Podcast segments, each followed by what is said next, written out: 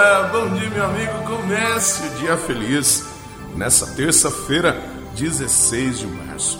Desejo para você um dia maravilhoso, uma terça-feira maravilhosa, para honra e glória do Senhor Jesus, que você seja muito feliz, muito mesmo.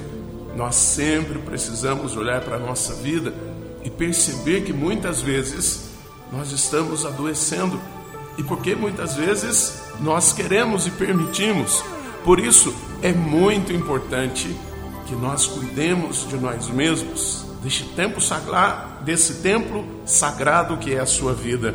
O evangelho de hoje está em João, capítulo 5, versículos de 1 a 16. Houve uma festa dos judeus e Jesus foi a Jerusalém. Existe em Jerusalém, perto da porta das ovelhas, uma piscina com cinco pórticos, chamada Betesda em hebraico. Muitos doentes ficavam ali deitados, cegos, coxos e paralíticos.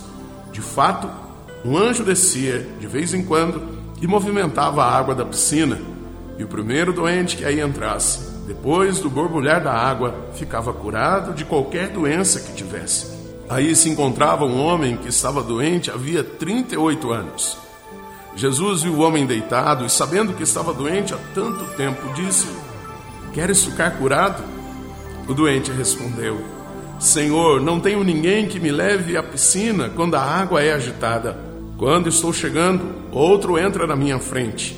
Jesus disse: Levanta-te, pega tua cama e anda. No mesmo instante, o homem ficou curado, pegou sua cama e começou a andar. Ora, esse dia era um sábado. Por isso os judeus disseram ao homem que tinha sido curado: É sábado, não te é permitido carregar tua cama.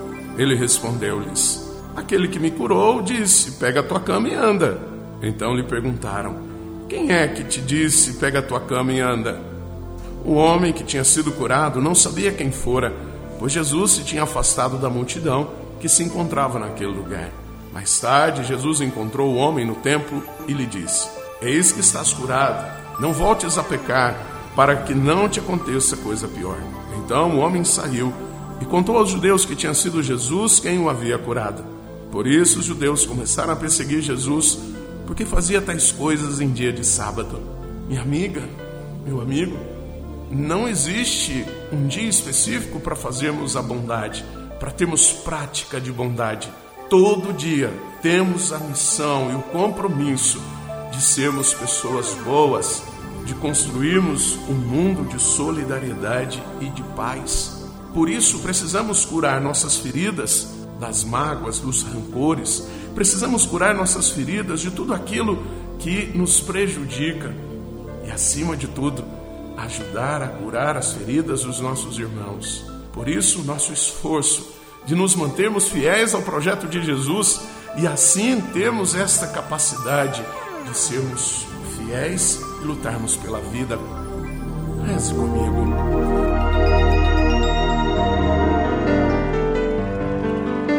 Pai nosso que estais nos céus, santificado seja o vosso nome, venha a nós o vosso reino, seja feita a vossa vontade, assim na terra como no céu. O pão nosso de cada dia nos dai hoje, perdoai-nos as nossas ofensas, assim como nós perdoamos a quem nos tem ofendido, e não nos deixeis cair em tentação, mas livrai-nos do mal. Amém. Ave Maria, cheia de graça, o Senhor é convosco. Bendita sois vós entre as mulheres, bendito é o fruto do vosso ventre, Jesus. Santa Maria, Mãe de Deus, rogai por nós, pecadores, agora e na hora de nossa morte. Amém. Glória ao Pai, ao Filho e ao Espírito Santo. Como era no princípio, agora e sempre. Amém.